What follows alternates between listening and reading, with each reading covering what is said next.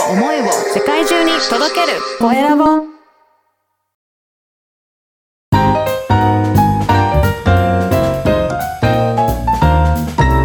ポッドキャストの配信で人生が変わる。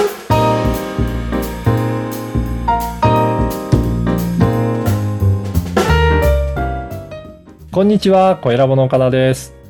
こんにちは、土井さとみです。今回もよろしくお願いします。よろしくお願いします。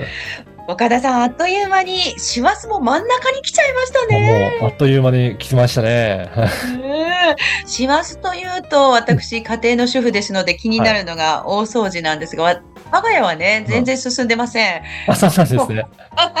岡田家では大掃除皆さんでやったりされるんですか？いやー、あんまり実はね、うちもできてないんですけど、今年はですね、なんかちょっと部分的にはあるんですけど、プロの手を借りて、ちょっとお掃除を、えーやっていこうかっていう話が、うちの我が家で話も出ていってまして、特あ、に外にお願いしようかと。そうですね。お風呂って、なかなか、あの、お風呂の、なんだ、あのーところのな、中、中というか、あのーなエプロンの中。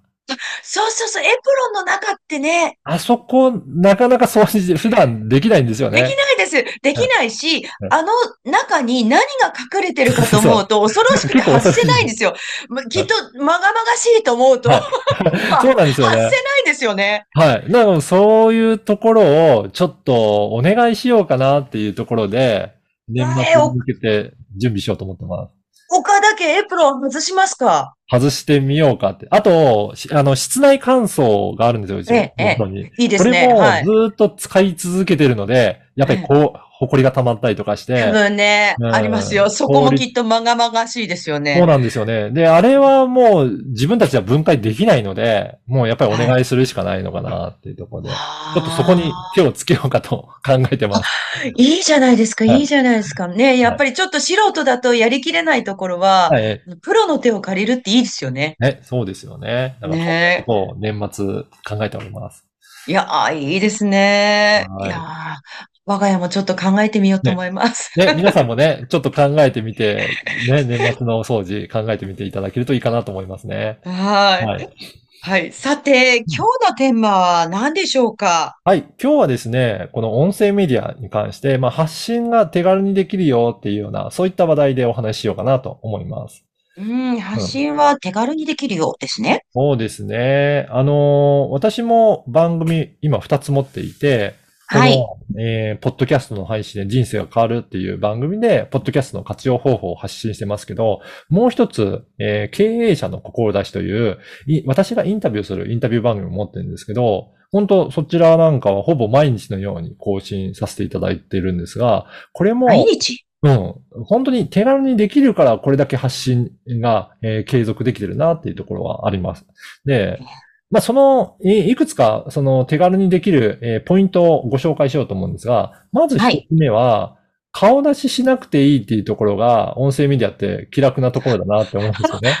うん確かに音声ですもんね。そうなんです、音声ですよね。なので、うん映像を制作しようと思うと、結構、あの、衣装を気にしたりとか、えーはい。女性の方はメイクがあったりとか、そうです。あの、背景どういうふうなものを映そうかとか、そういったん場所の問題とか出てきたりすると思うので、やっぱりそのあたりを整えなきゃいけないし、まあテロップ作るかとか、サムネイル作るのかっていうと、意外と作るのが大変だなと思って、えー、継続してやっていくのが大変になってきて、なかなかできなくなってしまうっていう方もいらっしゃると思うんですが、手間ですもんねなので、その辺がすごく喋ればいいんだっていうふうに思うと、結構気が楽だなっていうふうに感じますね。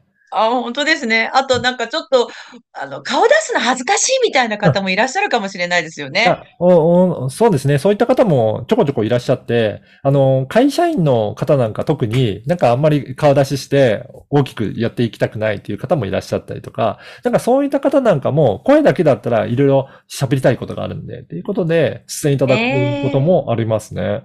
ああ、その点でも気軽ですよね。気軽ですね。うはい。ーん。で、あとはですね、今、声ラボでよくやってるのが、オンラインでの収録。今まさに、この番組もそうなんですけど、 Zoom ミーティングを使って収録していく。これも、すごく楽になったなと思いますね。本当ですよ。 Zoom って結構音声綺麗に取れるんですよね。そうなんですよね。ネットワーク環境さえ安定していれば結構綺麗に撮れますので、本当に今までは私もスタジオだったりとかオフィス借りて、そこに皆さんが集まって録音してたんですけど、そうすると場所を借りたりとか、えー集まったりとか、まあ移動したりとかしなきゃいけないので、それも結構大変だなっていうのがあったんですが、今は本当にオンラインで簡単にできるので、まあ負担もかなり減ってきたなっていうところがありますね。そうですよね。極端に言うと、さあ、今から岡田さん撮ります？あ、じゃあ撮ろっかみたいな、そんな感じでも撮れたりしますもんねでできま。すからね。本当そうなんできますよ。ね。う。うんん。で、あともう一つは、あの、何か録音とかコンテンツ作るってなると、シナリオを準備したりとか何話すっていうのを結構準備しなきゃいけないんじゃないのって思われるかもしれないんですが、このはいポッドキャストは、い一応、あの、弊社の場合結構対談形式が多いんですよね。まあ、き今今回も、えー土井さんに来ていただいてますけど、こうやって会話形式になると、あんまりかっちりとしたネタ作ってなくても、なんかいろいろ質問とかお話しする間に、話題がどんどんどんどん広がっていって、なんかええお話できるっていうことがすごくあるなって思いますので、そうですね。うん。あどんどん伺ってみたいなとか、うん疑問がこちらの方に湧いてくるので、お聞きしてると、うん思いがけないところまでお話膨らんだりすることあります？あ、そうなんですよね。だから逆にそういったところが新たな発想ができたりとか、今までちょっと考えてなかったことも会話から通じてなんかコンテンツにできたりとかするので、頭の整理ができるっていう方もいらっしゃるんですよね。うん確かに、あの、私の担当させてる、いただいてる番組の、あの、ゲストの方も、あの、いつも、あの、えっと、声ラボのポッドキャストをやるようになってから、セミナーなんかで、あの、どういうお話ししようかっていう、こう、引き出しがいっぱいできて、あで、あの、すぐにネタ出しできるようになったとか、ね。あの、そういうお喜びの声をいただいてます。そうなんですよね。だからそういった感じで、こういった音声メディアをやって発信していくことによって、いろいろ気軽にできていって、コンテンツが膨らむっていうところはすごくいいと点だなと思いますね。なので、こういった音声メディアで発信したいという方いらっしゃれば、恋ラボでは、あの、まあ、企画の段階から収録とか発信とか全般的にもうサポートしていますので、ほぼ丸投げ状態で、えーいろいろ発信もね、できますので、もし興味ある方いらっしゃればご連絡いただきたいなと思います。はい。インタビュアーもいますからご安心ください。そうですね。はい。今回は音声メディアの発信の手軽さについてお伝えしました。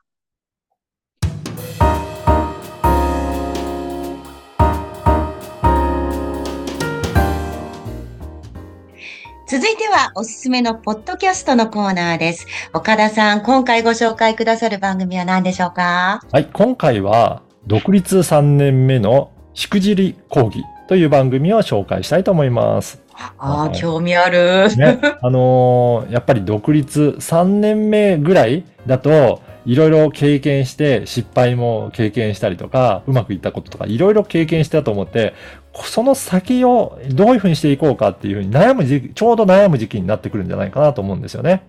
なのでうん、そういった方に向けた、あの、失敗した、しくじった、そういった、えー経験をもとに、えー講義をしていただくっていう、こんな番組なので、いろんな事例とかお話しいただいたりとかして、すごく参考になるなというふうに番組ですね。ああ、配信者の方はどういう方なんですか？はい。配信者の方はですね、えっ、と、壁打ちを、えー壁打ち師っていうふうに言われていて、で、これ、安倍内氏。うん、どういったことかっていうと、あの、経営者の方って一人で悩んで考えたりとかしても、なかなか、まあその自分だけの発想から、えー突破できないっていうこともあると思うんですが、いろいろこういった話し相手がいると、こうなんだよねって言った時に、さらに深掘って、それってどういうことなんですかっていうふうに質問を受けることによって、どんどんどんどん思考を深掘りすることもできるし、あ、このパターンってどうだろうっていうような感じで、相手がいることによってより深い思考になっていく。これを壁打ちして、まさに会話のキャッチボールをしながら、えー掘り進めていくっていう、これを対応していただける方になっていますね。ええすごはいい。そういう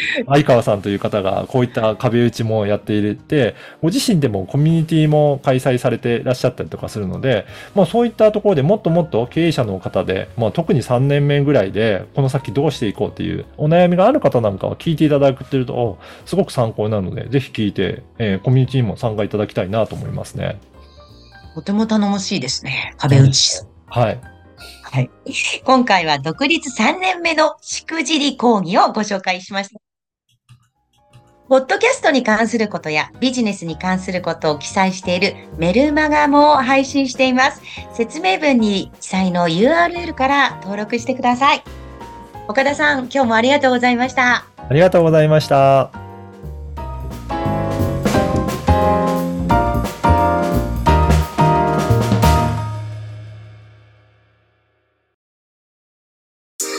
声を思いを世界中に届けるコエラボ